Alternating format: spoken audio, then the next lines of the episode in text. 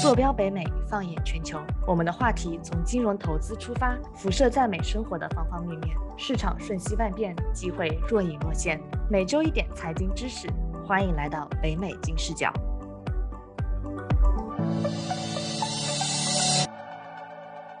Hello，大家好，我是尽人事听天命，一切努力到刚刚好，就躺平等待好运降临，一夜暴富的 Brenda。我是在金融圈奋力研究时间九年，踩雷无数后拒绝一切无脑忽悠，无时无刻想要避坑的超理性消费者和投资者 Elaine。其实之前几期节目啊啊，我们和夏博士探讨了很多关于元宇宙的起源以及它的技术，讲了很多啊，我们之后可以期待的东西。那其实 讲到一半的时候，我就已经想到了啊，之前看的一个电视剧叫《黑镜》，那个里面有很多的。呃，畅想，比如说你带上一个芯片啊，就可以进入到游戏里面，甚至跟你的好兄弟去谈恋爱啊，然后甚至会有一些肢体的感官存在。我记得那集电视剧里面，那个男主角爱上了自己以女性形象出现的好兄弟，最后 选择离开自己的家庭。就这一集对我的冲击是非常大的。我在想说，当人分不清现实和 虚拟的时候，我们要怎么办呢？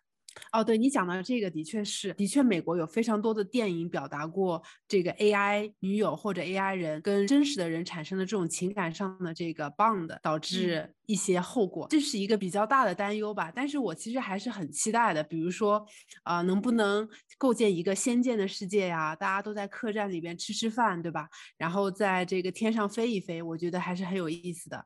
或者就像赛博朋克这个游戏以前构建的这个世界观，可能能把它运用成一个整个一个三 D 的一个呃世界，我觉得还是很愿意为这个买单的。嗯嗯，对，其实。几家欢喜几家忧嘛，啊，不同的人对于这个世界可能发展的样子会有自己的看法，嗯，那其实我们现在也是想要把时间坐标切回到我们二零二一年，当我们已知一些技术成熟或不够成熟的情况下，我们对未来的畅想和担忧，我们今天想要和夏博士一起探讨一下，啊，欢迎夏博士再次回到我们的节目。Hello，各位好。对，其实我们第一个问题也是想说，今年吧，算是元宇宙的元年，爆发了，大众都知道了这个概念。那我们往后推一百年，二一二一年，您认为说我们这个世界，我们这个元宇宙会实现到哪一种程度呢？我们大胆的畅畅想一下。上一期节目呢，我们是说过了元宇宙的下限是什么？下限呢，就是所谓由 VR、AR 还有 MR 搭建起的这种真实感和交互能力，这是元宇宙的下限。那么它的上限在哪呢？啊，我想元宇宙的上限就是所谓的意识上传和数字永生。也就是说呢，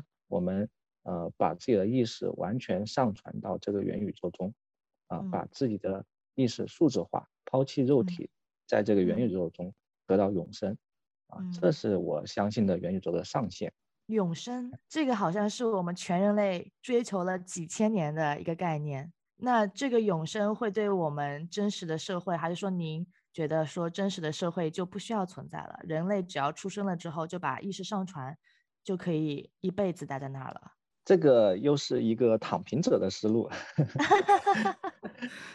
但是我想呢，就是永生的意义绝对是不止于此的，因为呢，我们为什么需要永生？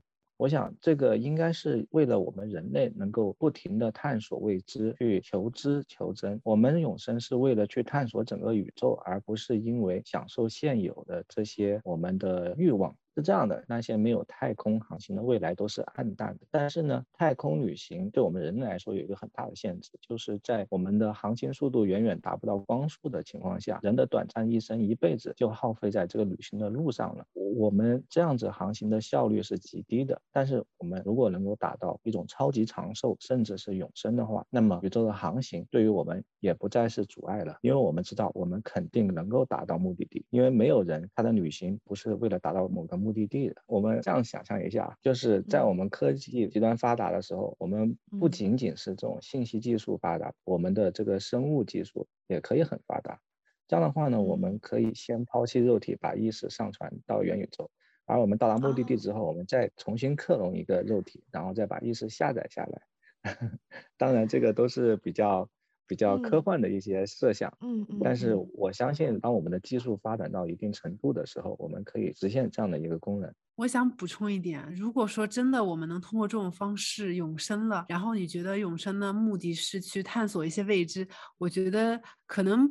不是说对所有人都是这样的。正是因为时间它是有限制的，所以显得生命非常的可贵。人生可以活无穷久的时候，你会觉得，哎，时间随便浪费了，躺着就行了，努力干啥？就是没有那么大的动力去珍惜眼下的生活，或者是去做一些研究，可能也不一定实现，一定是一件好事情。就是如果说永生真的能够实现，对我的感觉是，生命如果没有了稀缺性的话，人到底还是人吗？就他没有了那个珍贵贵的感觉。包括很多科幻电影里面，其实你会看到，他虽然会展现一个人他被冷冻了，然后到了一个目的地，意识再下载回来这样的情景啊，但是他还是会有一个冲突存在，就是他一定会有一个另一方的角色，他们是生命快没有了，他们一要么就是要保卫家园，要么就是这个主角他本人的呃那个亲人在地球上，他们快要死了，对他一定会有一个两边的对比。就是他不会说，就起码我们看到的这些影视作品，它不会完全的脱离生命是有限这个概念的，它一定会让你觉得说，生命在有限的情况的另一边有一个可能性是生命是无限的。然后当你发现这两边同时存在的时候，你会怎么选择？它一定会这个焦灼点，这个冲突点就在于此。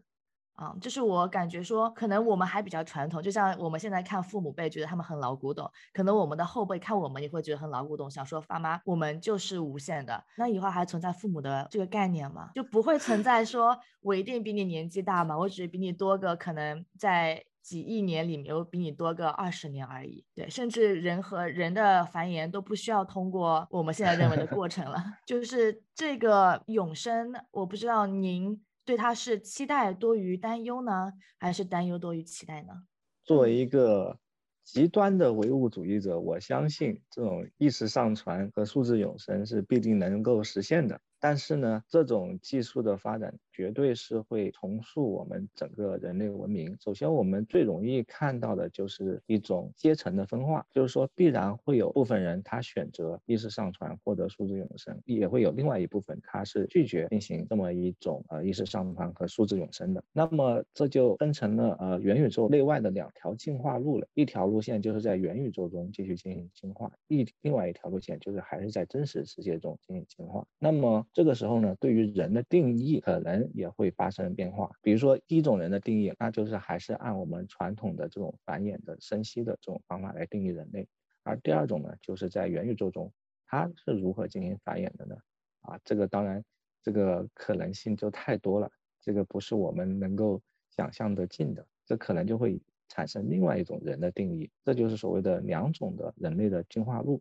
同时，从这个延伸开呢，可能会产生两种主权政府，也就是说有两种阶层的存在。但是呢，这两种阶层可能也是互相制约的，因为在现实生活中的人类，可能只要拔掉服务器插头，那么就把整个元宇宙人类全都杀死了。所以在这两边呢，可能也会有各种各样的冲突和矛盾存在，甚至是会为了争夺自己的这种绝对的主导地位而发生某种形式的。冲突这个也是有可能存在的，但是呢，我想说啊，就是可能会有很多人觉得这种数字永生会不会成为某些有钱人的特权？但是我觉得这可能不会的，呃，因为这种技术一旦产生的话，啊，我相信没有人会同意它会成为少数阶层的特权的，因为只要有少数有钱人的这种阶级。想要把它就据为己有，独享这种永生的权利的话，必然会引发大规模的革命。所以呢，这种技术恐怕将来是会给全人类共享的。那么成不成为这种永生的数字人类呢？那都是在于我们每个人的个人的选择了。嗯，对。所以其实您刚才讲到的是两条平行的并进的进化的历程，而且所有人都是可以有选择的。你可以选择在虚拟里面进化，你也可以选择在现实里面进化。对的啊。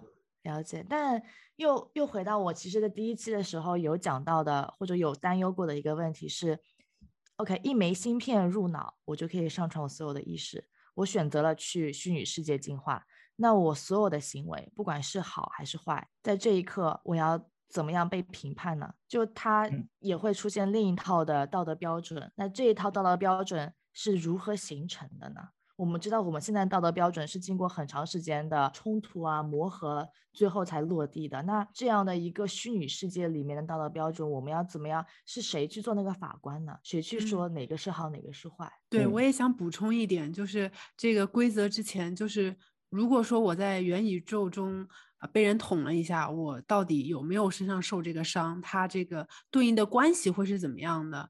嗯，跟现实中它的联系的情况是什么样？怎么样的？其实也会对这个规则有几比呃比较大的影响。就我也挺好奇这个问题的，它这个映射关系是什么样的？呃，我是这样认为的。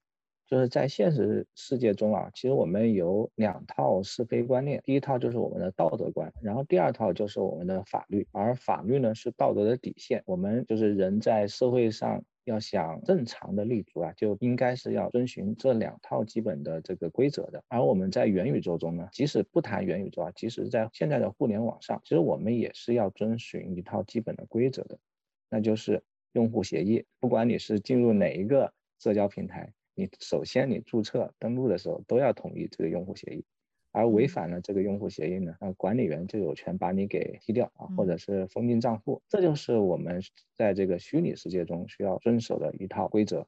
那这个用户协议，我的理解，我去 Facebook 就是 Facebook 的协议，我去哪里就是哪家公司的协议。那照这个逻辑的话，那岂不是科技巨头决定了我们的道德观吗？对，是这样的。对，但是呢，我想深入探讨一下这个问题啊，就是在元宇宙中，实际上有一个三方的博弈，就是人和 AI 和神之间的博弈。嗯，什么意思呢？就是在元宇宙中，将来毕竟还有第三个阶层，也就是 AI 通用人工智能。而神是指的什么呢？就是这些科技巨头它的化身，它是作为管理员在里面的。那么他在这个元宇宙。宙中就相当于神，他拥有无上的权利。但是我们也要也要注意到一点，就是权利它全从来都是自下而上的。如果底层民众不听从这个权利拥有者，那他的权利就是无效的。在这样一个元宇宙中，它存在一个三方的博弈。首先就是我们可以类比一下，这个神其实就是皇权，就是资本的皇权，它是以管理员为代表的。第二个阶层呢，就是。人类啊，可以类比为古代封建结构里面的士大夫。这个士大夫，他本质上是需要在这个元宇宙中进行生存，那么他就要接受皇权的庇护，同时呢，他本身也要给皇权带来收益。那么还有第三个阶层，就是 AI，AI 在里面呢，相当于什么角色呢？相当于宦官，因为它是 管理员。创造出来的为皇权而服务的，它就是一个工具人。那么我们用这个结构来类比一下，就是皇帝、士大夫和宦官之间，他们有一个三角的权力斗争。那么当皇权和宦官联合在一起的时候，那么就是皇权极其强大的时候。这个时候，人类士大夫那就是弱势。比如说，呃，我们人类被用户协议规定的死死，没有任何反抗余地，完全为这个资本皇权而服务。如果再是士大夫跟 AI 结合在一起，就是说我们底层民众如果把这个 AI 为自己所用，那么又可以反抗皇权，这个时候我们人类就可以尽可能的推翻这些资本皇权压迫在我们身上这些重荷啊，然后达到我们个人自由的一个极端。但是呢，也有可能啊，就是 AI 本身它自己的能力过强了，那么它就有可能。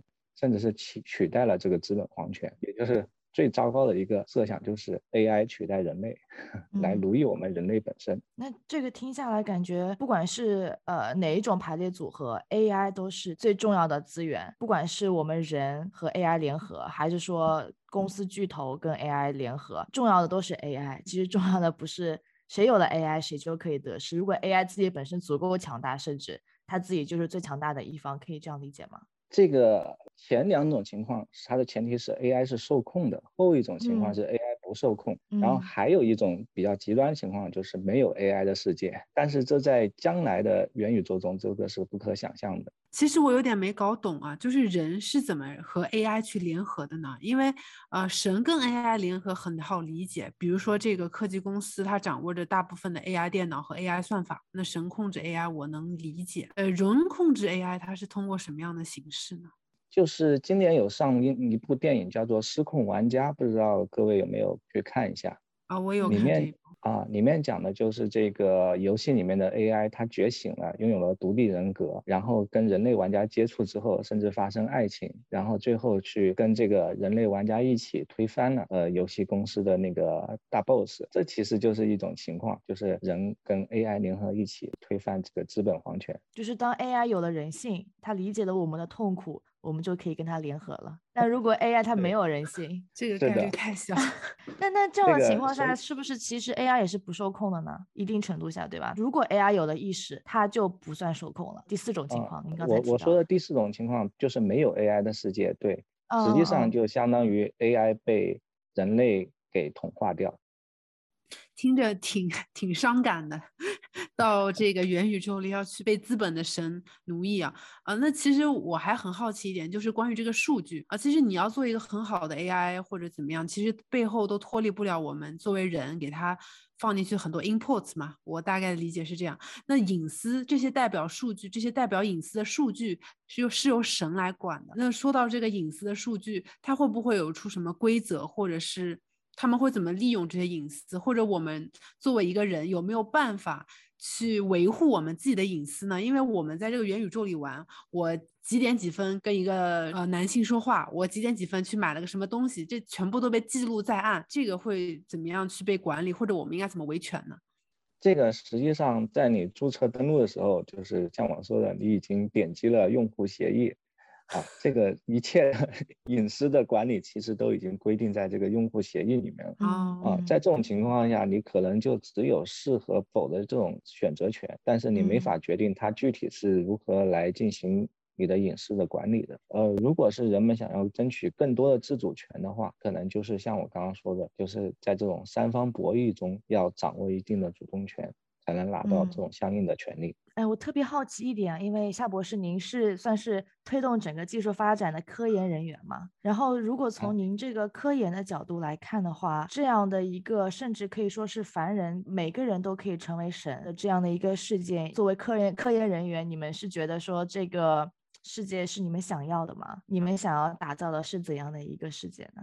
实际上呢，这个我认为吧，科研人员的这个意识形态可能有两种啊。嗯第一种是就是机械决定论，就是我们可能只是给出一些初始条件，将来的这个世界怎么走都是由这些初始条件决定的。我们期待这个世界变好还是变坏，那就要我们去不断的微调这个初始条件，使得它朝我们想要的这个方向去走啊。这个所谓的我所说的机械决定论就是这样。所以说呢，我们作为科技研究人员吧，我们想要把这个世界变得越来越好，那我们就要维持自己这种想让世界变好的初心，在这种嗯初心下研究发展我们的这个技术。这样的话呢，在我们的设想下，就推动这个世界变得越来越好，这是一种态度。另外一种态度呢，我可以那个引用这个《三体》中的一句话，就是前进，前进，不择手段的前进。也就是说，我们可能并不会管我们的技术究竟会对后来的世界造成怎样的影响，但是呢，我们坚信我们这个技术是有用的，那么我们就要不择手段的把这个技术给发现、发明出来。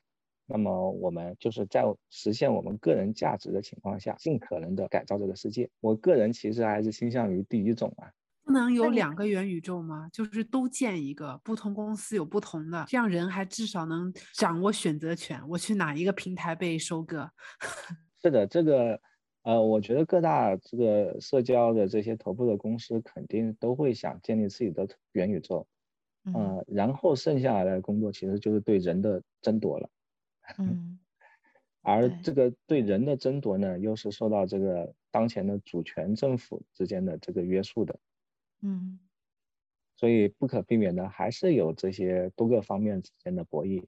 那它会对我们的文明造成什么样的影响吗？比如说，或者是怎么样会影响一些我们人类发展的一个进程？会不会举个例子，对我们的繁衍率有一个极高的影响？大家都不生了，大家都用这个 AI 的婴儿抚养婴 AI 婴儿，或者是大家都会偏向于变得更加内向，或者说呃元宇宙上集中着一群呃喜欢把自己藏在这个网络背后的人，而不是一些可能现实中是一些很内向的人，这些人偏向于都去玩元宇宙了。那些现生活中很外向的人，可能就没有去玩，导致了一个文明的变迁。会不会有这样的事情呢？就人变得更加内向了。我相信会有这种现象产生，但是我也觉得就是肯定还是会有很多人是孜孜不倦的去追求外向的，嗯，嗯就嗯，比如说 现在是很多人都会担心嘛，就是人类社会变得越来越内向型，也就是呃，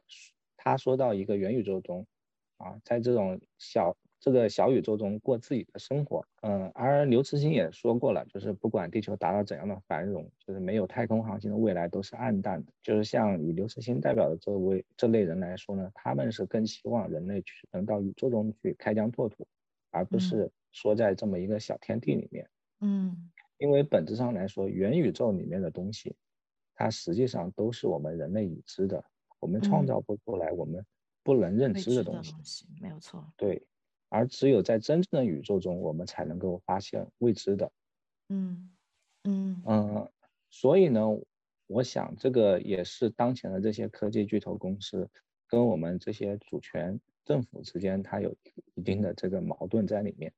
嗯，因为我们对于主权政府来说，它更讲究的是人的发展，而不是这种虚拟的人的发展。嗯，而且也类你我觉得是只有我们这一辈有过现实生活的人会有的。但如果有一天一个人生下来就在虚拟世界里面，他不会有这个担忧，他不会有，他不会去评判我说哦，我相比于我现实中的自己更加内向了，或者更加外向了。他就是他自己，他就在那个世界里活一辈子，活永生。对。就像夏博士说的，对对对，他他没有这个对比了，他没有选择，他也没有对比，就很有可能有真的有这有这一天，像你像你说的，啊，AI AI 宝宝生下来就在 AI 的世界里面，对他跟我们，他不会有这个担忧，就像现在的小孩儿，他们不会担忧说啊，我应该看手机还是看 iPad 还是看书，自己想了想，这一点还是挺可怕的。对，也是我们处在这个啊临界点的这一代人吧，我觉得可能会有的一些担忧。我们现在在讨论的这些事情，嗯，可能再往后放个一百年，就没有人会在意。被你说的我毛骨悚然。没有没有。对，但是但是不管怎么样，我觉得如果说这个技术能在我老了的老了的时候发明出来，我一定非常的。愿意去使用，因为我身体可能没那么好了，可能没办法蹦蹦跳跳了，可能得什么病了，但是我还能在我的小宇宙里有一番天地，这个我是一定愿意的。嗯，它作为养老的一个场景是非常合适的，包括做我觉得早教、养老这两个场景是非常合适。就当你的身体是受限的情况下，它作为身体的延伸啊，帮助你去做一些你其实精神 OK，但是身体做不到的事情，我觉得这是非常呃受益于人类的。嗯，但是。另外的那种拓展，我还是会抱有一些比较迟疑的态度，啊，特别是关于创造者。对，我不，我不，我不知道，我不知道我们这个文明啊，就你刚才说到了一些文明的问题，可能更多的是我们生活起居的一些点。但如果我们把这个时间线拉长了，人类文明发展了几千年，我们也经过好多次的，不管是中中国还是国外的文明的倒退，然后重新的再革命回来。这来回来回的不断的前后进退，这样的历程会不会以后在虚拟社会都不会存在了？因为只有在不断的磨合中，你才会有真正的进步嘛。但在了在 AI 世界里面，甚至我觉得都可能不会有这样的冲突，它就没有了，它就放掉了，它像泡沫一样散掉了。嗯，大家的观念，他们所谓的可能听起来这个宇宙更宏大了，我们所我们能见到的东西更多了，但反而文明为什么会？出现就是因为地理的隔阂，为什么会有这么多多样的文明？就是因为大家互相不一样。当我们大家都一样的时候，还会有所谓的文明吗？那就不是文明了。你你说的非常好，你这让我想到了，可能说国家的定义都不一样了。可能我们每一个文明都是一个巨大巨大的 AI 管理器，每一个管理器之间不同的就是那个一开始签签署的用户协议，他们有不同的用户的文明了。对。就是跟我们的艺 术、跟我们的建筑、跟我们的文字完全没有关系了。所有的人说同一套语言，所有的人看的都是同类的艺术画，都一样。这对他至少都是个选项。对，是，但但只有在你刚刚进入那个登录那个平台的时候，你选的用户条款可能不太一样。这个真的是我们想要的吗？被 你说的我不想打游戏了。嗯，是这样的，就是首先我我想还是从这个元宇宙的建设最出发点开始看吧。就是说我们现在的元宇宙，它的建设实际上还是由这些各大的这个社交还有科技公司来推动的。嗯，那么也就是说，它是受资本推动的。那么资本追求的是什么？当然就是利润。嗯，所以说。呃，不管元宇宙怎样发展，它的这个追求是利润，这个一点不是不会变的。呃，那么反过来看，呃，假如啊，就是这种超光速的宇宙呃星际旅行它是没法实现的话，那我们在宇宙中开拓的速度那将是极其缓慢的。也就是说，以星际旅行拓展、开拓宇宙为目的的这个资本，它的收益将会极其的拉长，以及由此建立的这种主权政府，它的权力的延续。将从几几十年拉长到几百年，甚至上千年，这样就对这个资本的收益和权力的管理就会产生一个重大的影响，就是它可能在一定程度上，它是没法再延续它的这个管理架构了。研发动力是吗？你的意思是？对，如果如果一项探索，比如说发射一个飞船到一个遥远的星系。它要在两百年后才能产生收益的话，那这个资本还会进行这项投资吗？就是有这么一个问题。所以说我感觉啊，如果是要以扩展我们文明的丰富程度来说，可能在宇宙中进行扩展会更加提升我们的文明丰富度的。因为在这个星际尺尺度上，我们的这个结构是会更加的分散，它的权力会更加的打散，各个不同的区域之间它的差别会更加的大。但是我们元宇宙中就没有这个问题，我们元宇宙中可能从这一头走到那一头，全都是一样。虽然在内容上是不同，但是在文化上可能都是非常相近的。嗯，但是我觉得到了元宇宙之后，还是会有人去造这个，比如说造一个月球的模型，然后呃，然后模拟一个坐飞船、坐坐这个火箭的一个体验，然后体验一下。可能说我这辈子有生之年做不到，Elon Musk 这个研发的人人都可以做的去月球的这个。啊，火箭了，但我可以在虚拟世界中做一做，这个其实也是能够说给人类一些创想，引发这些资本去追逐的一个东西。可能说它这个火箭做做这个火箭的费用，在这个元宇宙上定价特别高啊，现实中没有。我现在与现在这个元宇宙来一套，回头在这个八大行星都来一套，这个这个这样子发展也很有可能呀。对，这有是有一一种可能，但是我觉得好像不是太有必要了，已经。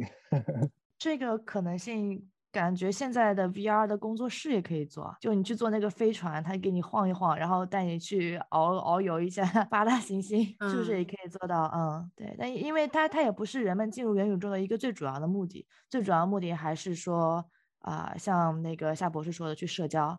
去探索一些，去看一些自己没办法物理限制、受限、没办法做到的事情和地方。我还是回到我我的一个观点，是从这头到那头都一样，没有了差异，没有了多样性。在我看来，这个世界就是灰色的，它没有太大的意义了。就虽然说我看起来东西变多了啊，我虽然我看起来东西变多了，但是我看的丰富性变少了。我认为我看的深度变浅了。它不能造点更有深度的吗？它都一样了，它怎么深？它没有多样性和冲突了。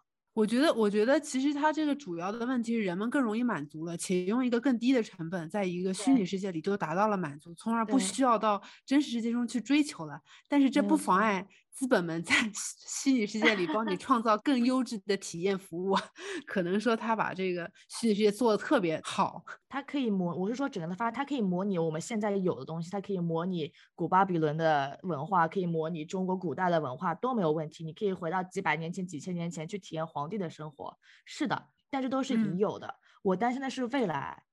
只有它，就是我们未来的文明，如果没有了这些物理的隔阂，它就都趋于统一了，它所有的多样性都是从今天往前推的，从今天往后推，全都没有新的多样性，这是我担心。它可以模拟已有的东西，但是它没有办法创造新的多样性。就如果说有一个东西是新的，资本是不是都会去投钱？这就是创新的魅力。举个例子，大家以前都没有玩过御剑飞行，到后来第一个御剑飞行出了游戏出来，可能就爆火。这可能有一个模式它没有，一旦有了，人们就会去做这个事情。但这个是只是一个技术的出现，我担心的是文明的多样性会消失。就人和人都太一样了啊！我懂你，人和人都太一样，文明和文明都太一样，以后中国和美国就是一个国家。我只是，我只是担心，就是他的那种你的不一样，属于你自己文明的那个骄傲感和底蕴吧，我觉得都会没有。但其实很难一样。举个例子，审美，你说中国人这个审美和美国人审美就差很多。你捏出的现在是，但以后不会了。为什么？以后大家都在同一个世界里，我从这头走到那头都长一个样。我们讲同一套语言，我们签同一个用户协议，我们用同一个社交网络。我们好像聊的有点 过了，把那个夏博士给。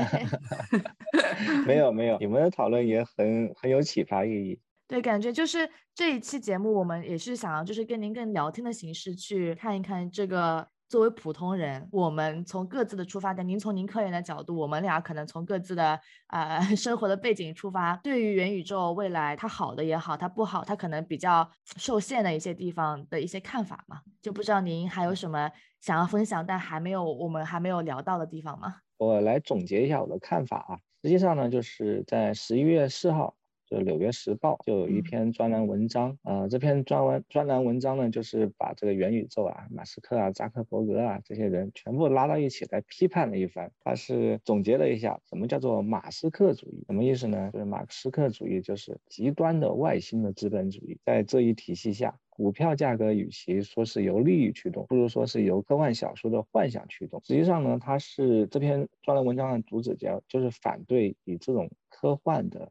这种想象来带动我们技术的发展，尤其是他批判这些资本的这样一些。炒作行为，他是认为呢，科技公司开始谈论他们的使命，而他们的使命总是被夸大，改变工作的未来，连接全人类，让世界变得更美好，拯救整个星球，这是 把整个这个公司啊，或者是他的公司 CEO 都给英雄化了。而这个这个专栏文章，其实他想表达就是，这本来就是我们全人类共同的使命，而不是由你们这些自吹自擂的英雄人物带领的。所以我想呢，就是关于元宇宙这个东西啊，就是我们也不能指望。就某个公司或者某个科技大佬钢铁侠来带领我们走向他想要的这么样一个目标，我们应该有自己的思考。元宇宙将来的元宇宙是怎样的？怎样改变我们的生活，是由我们共同来决定的。不要把我们的命运交给他们。说的非常好，对我们现在在这里探讨这件事情，也就是某一种形式的参与，对，和全人类一起，真的是想要把自己的生活过得更好。虽然说我们可能没有技术方面的一些贡献吧，但是可能我们每一个人声音都是非常重要的，在这个历程中。对我们都是这些 AI 的一些训练数据。好，我非常再次非常感谢啊夏博士今天的时间啊，其实这是我们啊关于元宇宙讨论的第三期节目了，感兴趣的朋友。可以去听听我们前两期的节目啊。第一期我们和夏博士聊了到底什么是元宇宙，它的起源、它的发展啊，以及它具体的应用场景是什么。那第二期的节目呢，我们深入的探讨了啊元宇宙它所需要的底线的技术分别是什么，以及他们的发展过程、现在的状态啊。那这一期节目呢？如果您听到了这里，也知道我们 是比较发散的去探讨了元宇宙它会带来的一些意识形态的搏斗，包括非常精彩的夏博士用了一个类比的例子啊，说啊人 AI 和神在元宇宙的存在，可能就类似于我们的士大夫、我们的那个宦官以及我们的皇帝这样的一个权力的平衡吧。那在这样的节目的结尾，我们希望夏博士。最后再跟我们的听众朋友聊两句，我们作为这一代人，我们作为整个时代变迁的呃观察者以及推动者，我们需要再去自己平时需要去做一些什么，或者说需要需要去观察一些什么吗？啊，我觉得对于普通人来说的话，那就是一方面呢，要勇于拥抱新技术。另外一方面要热爱生活，因为当你热爱生活的时候，这些技术才真正的能够为你所用。另外最重要的是要提醒一点，当一些新技术被吹得过于火热的时候，不要站在泡泡上面。那怎么样才能不站在泡泡上面呢？多听听我的节目。对，多听北美金视角节目。我开始给自己吹泡泡了。嗯，我们再次感谢夏博士的时间啊！今天的节目就到这里了，我们下一期节目再见啦！跟金视角聊人生，感谢您的收听，请在各大播放平台和公众号上搜索“金视角”，订阅我们的栏目吧。金融的金，事件的事，角度的角，一键三连，从我做起。我们下次再聊。